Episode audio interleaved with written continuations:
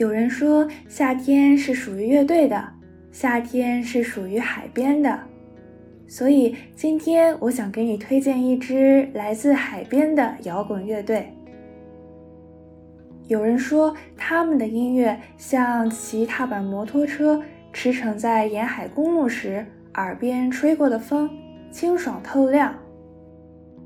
他们就是阁楼演奏班，他们想要用音乐摇醒被热浪冲昏头的你。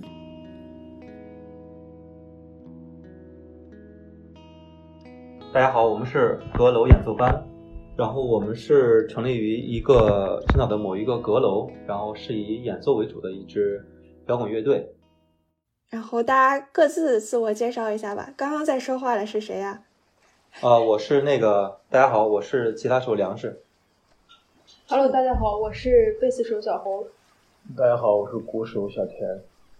嗯，梁氏，你刚刚说阁楼演奏班是成立于青岛的一个阁楼。那我先有个问题啊，你们三个人都是青岛人吗？还是有的人是工作了之后才来的青岛？呃，我是我我是青岛本地人。我是大学毕业之后工作来的青岛。我是潍坊的。我是工作调度吧，嗯，我是老家是淄博，来青岛有三四年吧。啊，那这个阁楼是青岛的哪一个阁楼呀？这个阁楼是当时我和乐队最早的贝斯手，我们俩当时在呃中联广场附近，然后一起合租了一个阁楼。所以当时我们给乐队起名字的时候，然后我们就考虑，呃，既然是在阁楼里成立的，然后当时又是呃这个乐队的初心是想玩这种后摇风格，以演奏为主的那个摇滚乐，所以我们就想了一个叫阁楼演奏班。明白。原来是有一个具体的阁楼，我之前一直以为这个阁楼是一个那种抽象的意象，因为我看到这个名字，我想到了先是，嗯，八大关那边花市楼或者是公主楼的一个阁楼，或者是天主教堂的阁楼。那梁氏，你刚刚说你们乐队的风格是后摇，那什什么是后摇呢？对，可以给我们简单的科普一下这个概念吗？呃，首先我想。说一下，就是其实我们乐队的歌不是那种纯后摇，就是现在的话可能不是那种特别纯粹的后摇滚风格。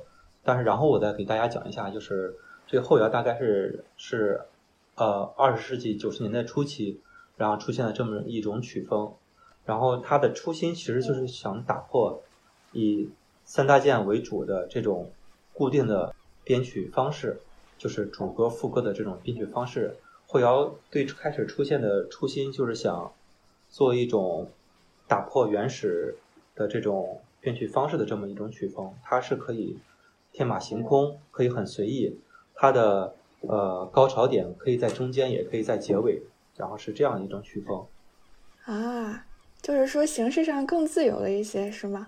对，更自由一些，这是后摇的初心。但是其实近几年的这种后摇反而是。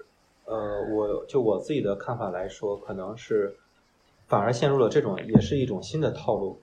明白，对你说这个套路，因为我之前在知乎上搜什么是后摇的时候，有一个回答这么说的：说后摇就是听起来一样的和弦，听起来一样的和弦，然后省略无数个重复的部分，然后突然咣当咣当咣当，然后结束，然后结束。这不知道是不是你说的这个套路？有有一点有有一点点说中吧，可能就是玩的人多的话，可能就会总结出一些呃一些怎么说呢？具体的一些比较容易入门的一些方法。但是其实后腰的初心是打破一些套路。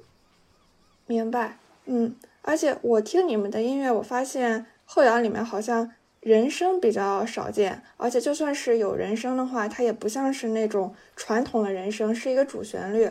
而大多是一些比较温柔的那种哼唱，而且它可能是非常随机的出现在整首音乐里的。我不知道是不是所有的后摇都有这样的特点，还是只是你们的音乐具有这样的特性。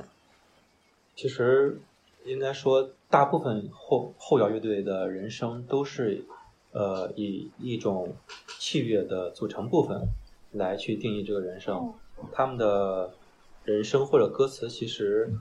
大多数是没有太多想要去表达东西，因为其实我觉得，呃，词和曲是不能相互替代的。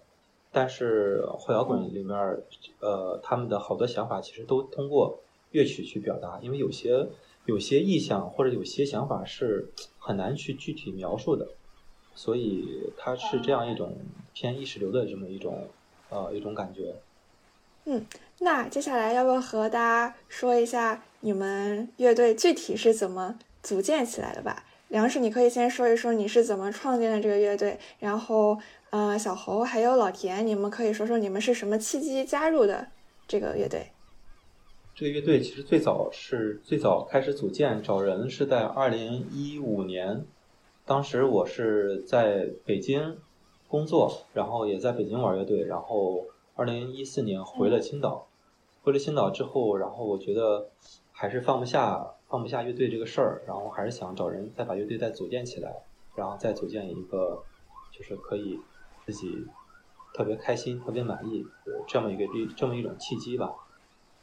大概从二零一五年开始在青岛找朋友一起组建这个乐队，然后这期间可能呃接触过很多青岛的乐手，然后也大家一起合作过，也也也很多次。然后我们乐队其实人员变动比较比较比较大，呃，可能原先的队友都已经离队了。然后现在是我们的最终的一个阵容，然后小猴的话是大概二零一九年加入的，老田是今年加入的。其其中其实组乐队这个事找人这个事儿，其中有一个特别好玩的事儿，就是嗯，因为其实当时的青岛的环境找玩这种风格的人其实很少。啊，我当时在豆瓣儿联系了一个人，我是二零一五年给他写的一封站内信。我说我们要不要一块儿组个组一个乐队一起玩一玩？然后我觉得听了你的东西，我觉得还挺挺挺适合的。然后大概是六年之后他给我回的信，大概六年之后我收到了他回信，然后他说可以啊，一起玩吧。我没有再回，因为我怕等我回来等我回来之后他又过六年再给我回。那会儿的话我可能已经四十岁了，可能已经等不及了。对，这是一个比较好玩的事儿。那小侯和老天，你们是怎么听说这个乐队的？我是在那个豆瓣儿找到的粮食，看到粮食的帖子，应该也是发了很久的一条帖子，然后就留了一下言，然后过了一年之后，我就成功加入了他们。啊，那这么看豆瓣还是靠谱的。对，因为我觉得现在其实可能豆瓣的用户也比较少，然后活跃度也没有呃几年前那么高了。呃，所以其实其实青岛青岛的组乐队的小组在豆瓣可能一共有三个，每个小组前面几个帖子几乎都是我发的，然后每一条回复都是我自己回的，都是说啊置顶置顶置顶，继续招长期招这样一种状态，功夫不负有心人吧可能。嗯，那老田呢？老田也是通过豆瓣吗？哦，不是，那个我试图从豆瓣然后找过，但是没有成功啊。就是这样，我这个还挺戏剧性的。我大概几年前，然后来到青岛吧，就当时刚来那会儿，就四处去找 live house 去玩儿，听这些，想接触一些本地的这些队儿什么的。然后听的第一场乐队就是阁楼和血腿的一个拼盘儿。听完了以后，就当时其实印象不是很深啊，就啊挺有意思的啊，原来本地队儿就玩这个东西。然后大概过了这么几年吧，过了几年，然后在贴吧。哪个贴吧？对，百度贴吧。你别不好意思说，其实挺不好意思的。百度贴吧，然后有一个什么本地乐队吧，就是那种好几个月没有一个人发一条新帖那种，然后就抱着那种什么试一试的心态，呃，发了一条，发了一条就是就是找队，然后我喜欢哪些队啊等等的，然后就写一些这种的类似求职信息的东西嘛，然后就后来粮食就找到我了，然后。他一他他他微信一加我，我一看，他叫粮食，是不是那个粮食？然后我就直接就很就直接就问啊，就是他，那行，然后就一直到现在了。呃，这充分说明在找乐手这个领域我是专业的，涉猎太广了。对，而且我听说梁氏你面试了很多很多人，所以小侯和老天都是过五关斩六将被你挑中的。哎呦呦，不不敢不敢说不敢说面试，只是大家一起。一起试一试，尝试一下。我觉得组乐队这个事儿特别难，比这种找女朋友、找男朋友这个事儿难多了，实在太难了。首先，我觉得刨去技术不说，然后首先大家听的东西得一样，大家审美得一样，对于这个东西的一个理解，我觉得大家是肯定方向是一一致的，这样才能持续玩下去。然后呢，除了这个，还有每个人的性格也不一样。其实，嗯，乐队我觉得就像一个怎么说呢，就像一个呃更亲密一些的团队吧。可能大家都是想最开始初心，大家都是想玩的玩的开心，玩的高兴。但是大家既然做一件事，我觉得就是要把这件事情做好。所以我觉得找到合适的队友是一个特特别难的事儿，特别在现在这个年代的话。嗯，能有一个大家都满意、大家都有奔头的一个乐队，我觉得是一件特别幸运的事儿。哇，那还好你找到了。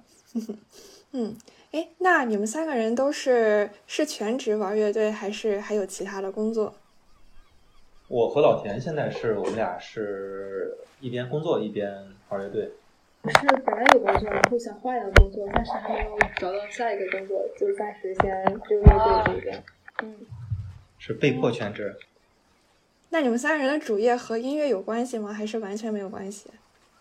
我们三个是三个设计师，对，三个设计师，就是可能不同领域的设计师吧。我这边可能是文创设计，然后小侯这边是园林设计，老田这边属于工业机械设计，是不是？对我我是机械设计，然后我们是做那个健身器材的，可以说是和音乐没有一毛钱关系。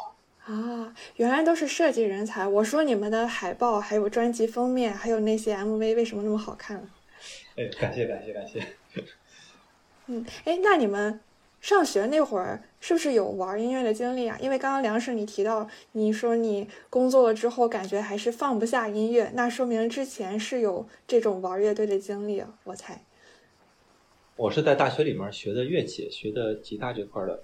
但是我当时听的东西和我们大学里面的玩乐队的那帮人是有点格格不入，当时听的也也是有点有点怪，可能在我的那个年代，可能大家觉得这东西比较怪，所以在大学里面没有组乐队。后来我是实习去了北京，当时看了一场，当时二零零八年看了一场那个重塑雕像的权利的一个现场，当时看完之后就特别震惊，所以当时我就决定，哦，我一定要去北京，我一定要。去感受这种文化，一定要。当时的初心是，我一定要组一组建一支像重塑雕像权利的一样的乐队，所以当时是以这个契机，然后我是实习去了北京，然后当时二零零八年在北京组了乐队。那小侯和老田之前玩乐队吗？或者是从小学音乐那种？我是大学开始弹吉他，也是之前住在学校的家属院，然后。每天，呃，下课之后就会看见一个琴行，看见他们在那儿就弹琴啥的，感觉氛围还挺好的。然后就买了个吉他，加入他们自己弹点琴，然后也组了个乐队。嗯，当时找了几个姑娘玩了个女子乐队，也是大家，呃，听的可能也不太一样，但是就是大家也都玩点流行歌吧，就是啥热闹一点玩点啥。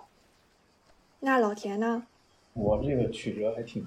就经历还挺曲折的哈，就是曲折挺经历的。我就是小时候看到有，因为当时班里边有那个同学，他们那艺考生嘛，就很羡慕，很羡慕。当时，但是我其实，嗯，家里边不是很理解这种东西的。但是从小我又是一个比较懂事听话的孩子，所以就不敢违逆啊什么的。直到就是。高高考完事以后吧，那个时候就相对有了人生的就是第一份自由，就是你可以自由的去挣点钱，自由的想买点什么自己喜欢的东西什么的，然后就把钱投在了这上面，开始自己买设备啊什么的，嗯，我一直到现在，然后其实前面也前前后后玩过一些队吧。呃，但是基本上也成不了什么气候，就纯粹就是相当于是练手啊那种的。哎，那你们平时工作的时候，你们同事知道你们业余生活这么的精彩丰富吗？就知道你们还有另外这样一面吗？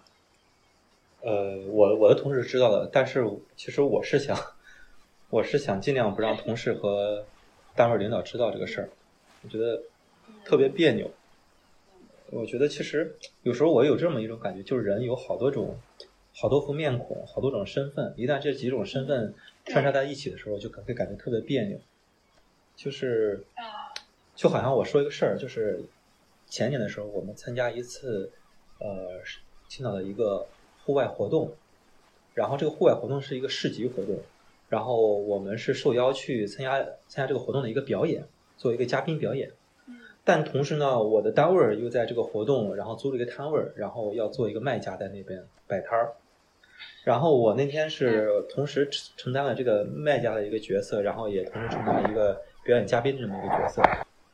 然后当天那个我和那个我和那个这个活动的一个管理人员，我有点儿有点儿不太愉快吧，啊，有几句争吵，几句争吵。然后到了晚上我演出的时候，他说，然后他就说他他可能没认出我来，然后又跟我握手，然后这种这种寒寒暄一下，我觉得不同的身份交在交织插的交织在一起，让我觉得特别尴尬，有时候。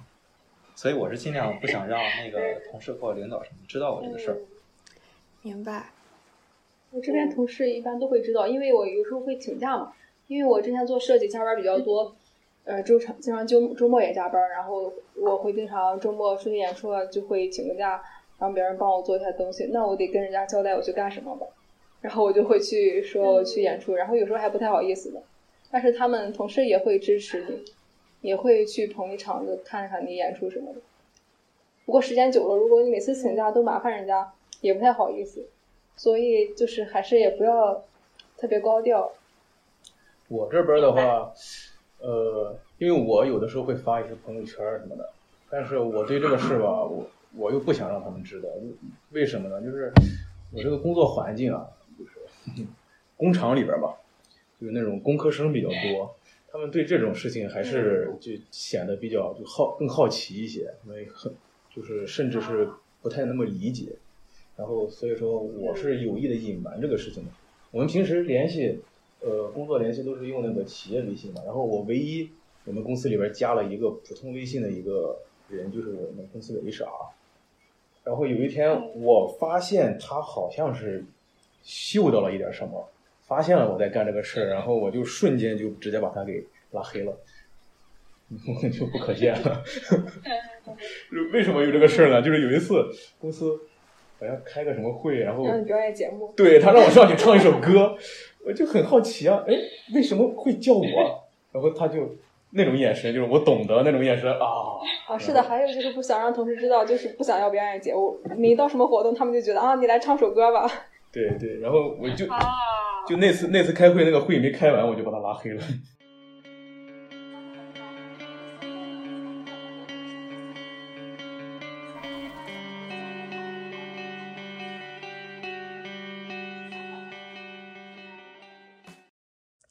那你们是不是一开始先是和其他的一些乐队拼盘演出，然后后来，嗯，去音乐节，然后后来又有了自己的这样的专场和巡演，是不是这样的一个历程？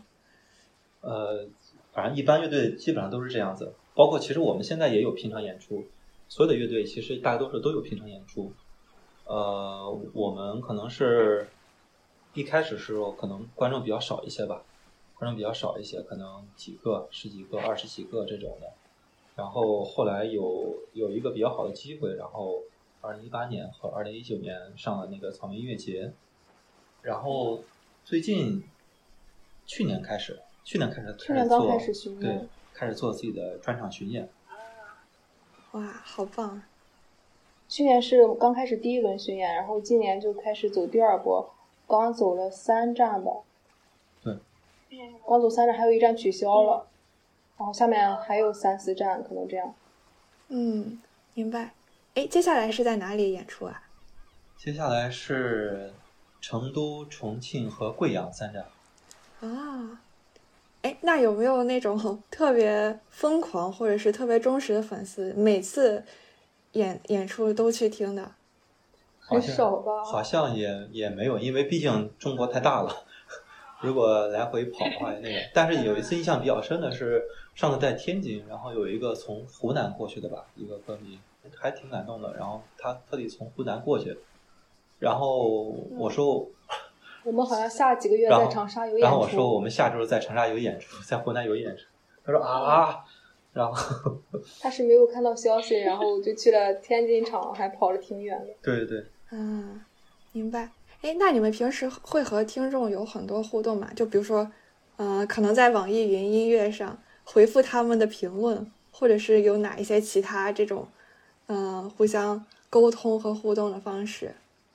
呃，网易云可能回复的少一些，呃，因为平时那个什么，那个平时网易云那种评论我也不太看，其实，我们还有那个粉丝群，大家也会一起说话。嗯嗯，你根本你基本上不说话好吗？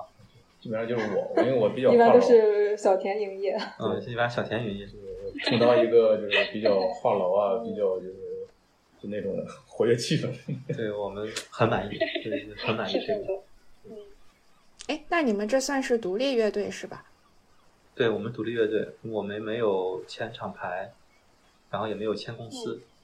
嗯，那独独立乐队会比较辛苦吗？因为除了自己要创作、要排练，可能连什么运营呀、宣发呀，很多杂事和琐事都需要自己来去承担，会不会比较辛苦啊？肯定会比签了其他的签了公司的乐队要辛苦很多，因为所有事儿都要自己来。但是我觉得摇滚乐的精神，我觉得其实很大程度上就是 DIY 嘛，包括这个乐队的发展方向、新歌的一些嗯曲风风格，或者说一些别的东西，你都可以自己决定。所以我觉得是自由也挺重要的吧。嗯，哎，那青岛有很多像你们这样的独立乐队吗？青岛现在其实独立乐队也很多，现在几十支吧，可能是，嗯。哦，那也很多了。青岛这边，呃，大学还是挺多的，就大部分的玩乐队的，他都是刚毕业的年轻人嘛，很多甚至从大学里边就开始玩，就有很多很多自然而然的就带出来。所以说他这个事情就是有一个这样的密切关系，就是某个地方如果他的大学比较多，他就会相应的会多一些。那你们平时找排练的地方好找吗？呃，我们刚刚，我们的我们之前有一个排练室是和朋友乐队一起合租的，但那个排练室前段时间刚刚被拆迁了，所以 所以前段时间特别麻烦，我们我们各种平台五八同城，或者说各种平其他不不不不不那种平台，各种找房源，找了大概得一个半月吧。我们这是上上周刚把排练室搬过去，所以其实，在青岛找排练室挺难的。说实话，青岛没有说像北京的那种，就是排练室那种对外营业的排练室那么多，而且而且价格也略偏贵一些吧。所以我们就是自己自己搞排练室。当其实搞排练室也挺麻烦的，就是你要解决各种问题，比如说电，比如说那个是否距离是否居中，比如说最最最重要是扰民问题，其实很难解决。其实乐队排练的话，它的动静是很大的，特别是如果楼上有居民的话，这个事儿就挺难解决的。所以我一般我们乐队都选择在地下车库或者什么的这种地方。所以我们现在是在一个地下二层的一个车库里面排练。这个我们其实也是 garage 乐队，我们是一个真正的地下乐队。地下 garage。对，我刚想说，已经不是阁楼演奏班了，你们现在是车库演奏班。对，身在身在车库啊，心向阁楼。对，心在阁楼。对，嗯。这个阁楼实在是扰民。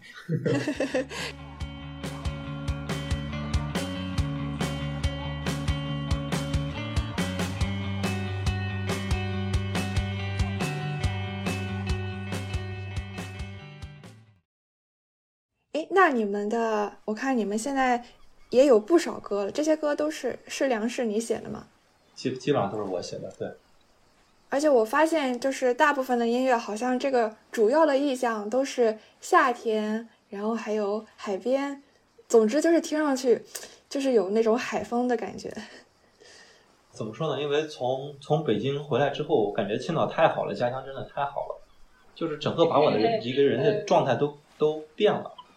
就是当时在北京的时候，可能北京那几年，我们大家玩乐队，有时候我们说一个乐队好不好，厉不厉害，我们都觉得，哎呦，这哥们儿真的是，感觉没人比他狠，或者没人比他惨这种状态，就是，就这个状态，在那那会儿是牛逼的，那会儿是比较比较坠的，比较那比较丧的那种。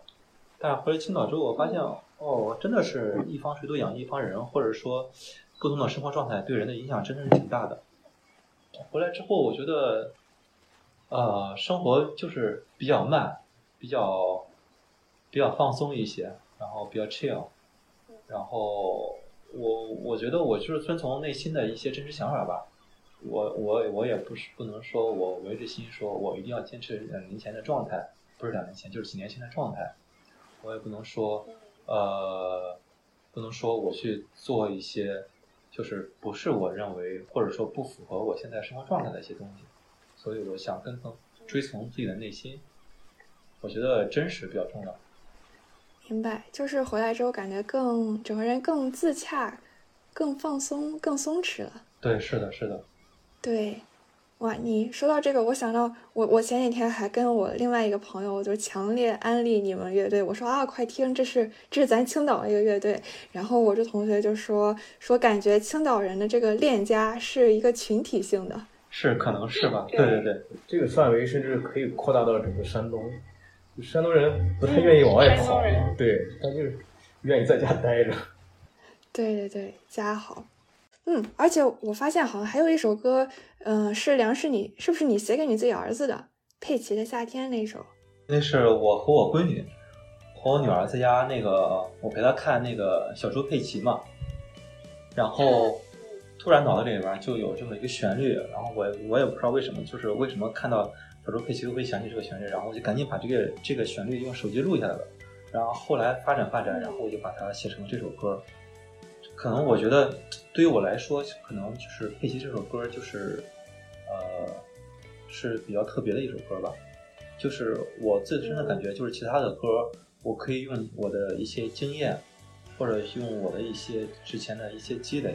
来写出来，但是佩奇的这首歌，我感觉有点像是怎么说呢？灵光乍现，或者说可遇不可求的一首歌，对于我来说。明白。那看来佩奇的夏天是对粮食有特别意义的一首。那小侯还有老田，你们你们个人最喜欢你们乐队的哪一首歌？我最喜欢是对雨吧。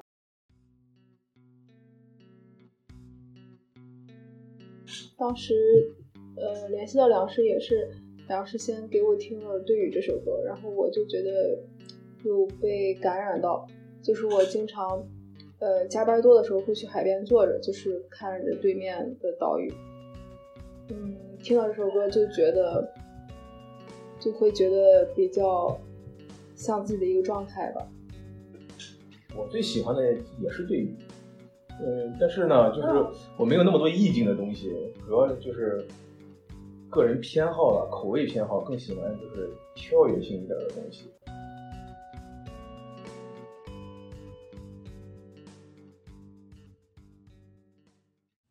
我先听的是晚钟那一首，所以我特别喜欢。然后我还挺喜欢《沿海公路》这一首的，就就这两首歌都让我感觉我是在。海边的那个木栈道上骑车，嗯，然后就想到了我当时和我高中同学就真的是沿着海骑骑车，然后还有当时奥帆基地晚上的时候不是有灯光秀嘛，然后也是很晚的时候我就和同学一起趴在那个栏杆上，然后望向对岸的那种灯火辉煌的那种夜景，然后对也让我感觉很想家，对，所以这是我特别喜欢的几首。嗯，对对，青岛的海岸线真的是很漂亮。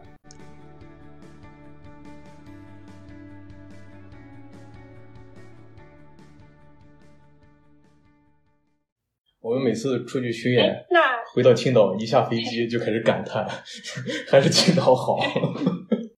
嗯，哎，那除了你们自己的乐队啊，你们还有什么其他喜欢的乐队吗？或者是音乐？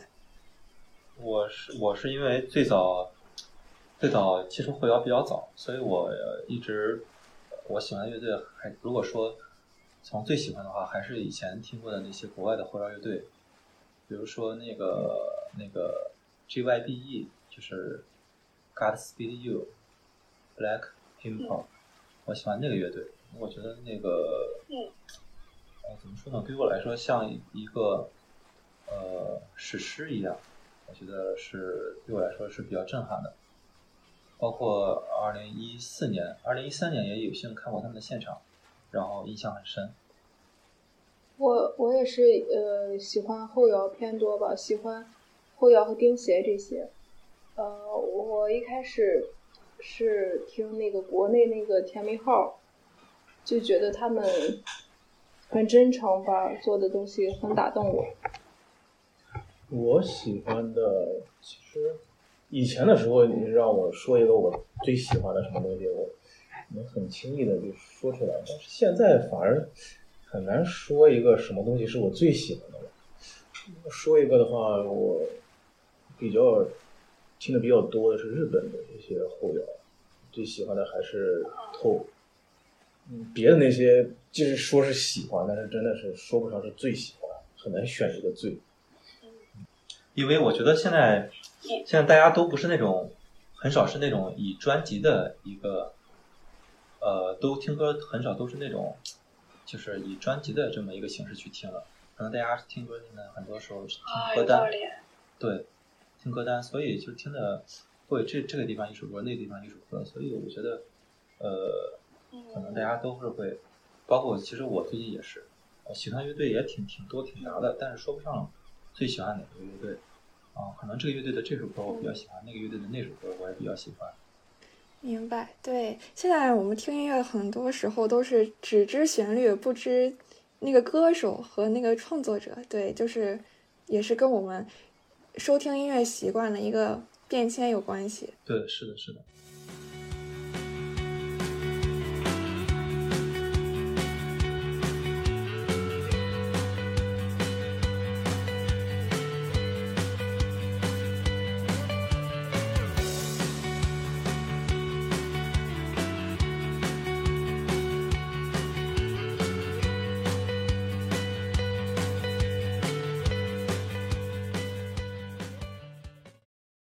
那你们未来有没有一个特别想去演出的地方？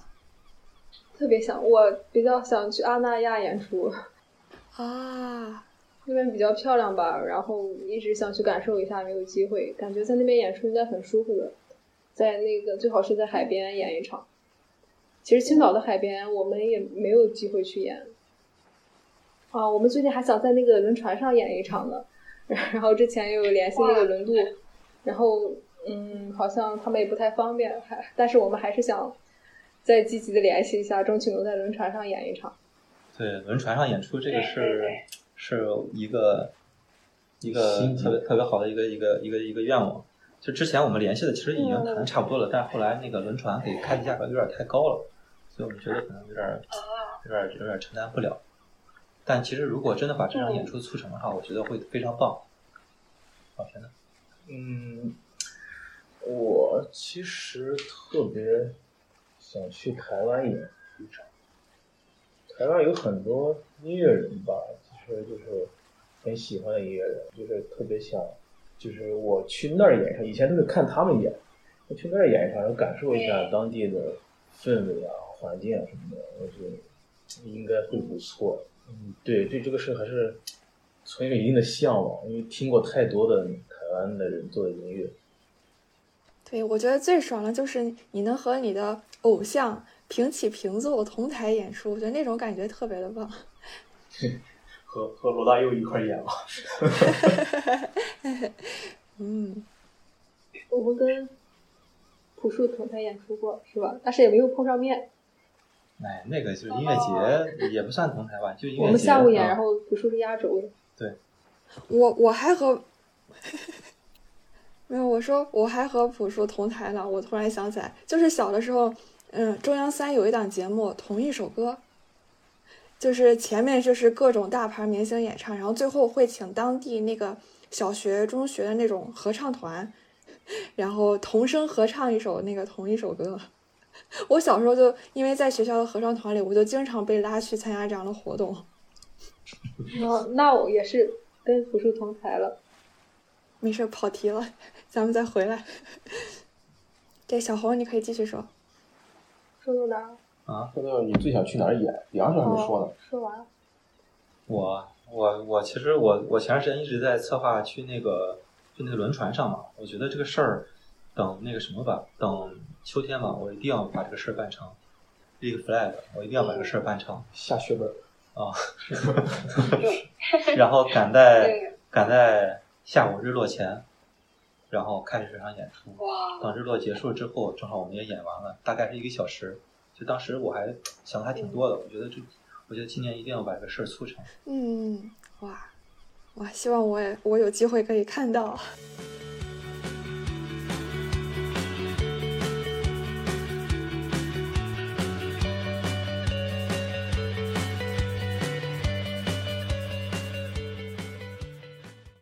对，那我最后还有一个问题啊，我我觉得你们阁楼演奏班还蛮低调的，因为我之前想搜一下你们曾经的采访，我也没太搜到，哎，所以我这次能采访你们，我自己还很荣幸、很激动的。那假如说有一个机会，你们也可以去参加像像乐队的夏天那样的音乐竞选类综艺，你们会去参加吗？我们会参加，因为我们已经报名了，已经报名了。选不选我们就不知道了。对，对对，可能不一定能选上哈。一般是选不上。对，哇，很好，很好，哇，那祝你们成功。谢谢谢谢。对，我觉得还可能还是需要更大的一个舞台，能让更多人听到，我觉得更好一些。